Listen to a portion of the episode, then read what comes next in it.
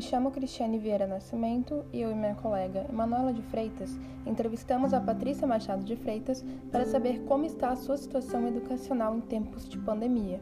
Ela trabalha na educação infantil e, ao perguntarmos sobre o cenário geral do coronavírus, falou que o que mais afetou foi a reorganização da rotina em função do trabalho e também a falta de interação presencial com as pessoas.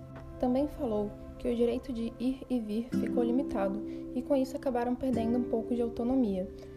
Porém, para ela está sendo um processo de grandes aprendizados, mudanças de posturas e revisão de valores. Em questão ao acesso à formação para trabalhar com ensino remoto, contou que não teve muito o que fazer e acabou se virando e contando com a ação colaborativa dos colegas de trabalho, um ajudando o outro no que podia.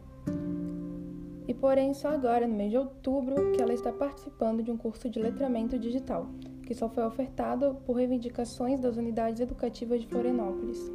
Em relação à volta das aulas, ela confessa que se sente muito insegura com a possibilidade das atividades presenciais retornarem, pois para ela fica muito difícil imaginar essa situação. Sobre as experiências, ela falou que em primeiro momento eles tiveram uma formação sobre diversidade e construção da proposta de trabalho com as crianças.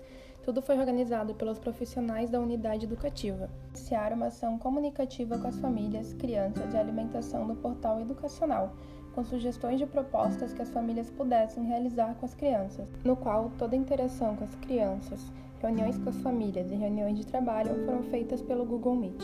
Como ponto positivo, destacou o trabalho coletivo de unidade educativa, as parcerias que facilitaram muito o trabalho e ajudaram a enfrentar com mais tranquilidade desafios do ensino remoto. Agora, como pontos negativos, listou a falta de formação específica para ensino remoto, a dificuldade em lidar com os meios tecnológicos no desenvolvimento do teletrabalho e a falta de interação com as crianças.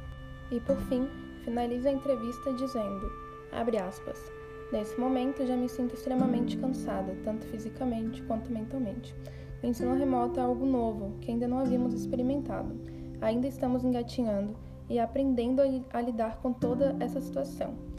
A cada dia que passa, surge um dado novo, uma orientação diferente. Penso que essa pandemia é um dos maiores desafios que já vivenciamos na educação, e como vai ser daqui para frente, ainda vamos descobrir.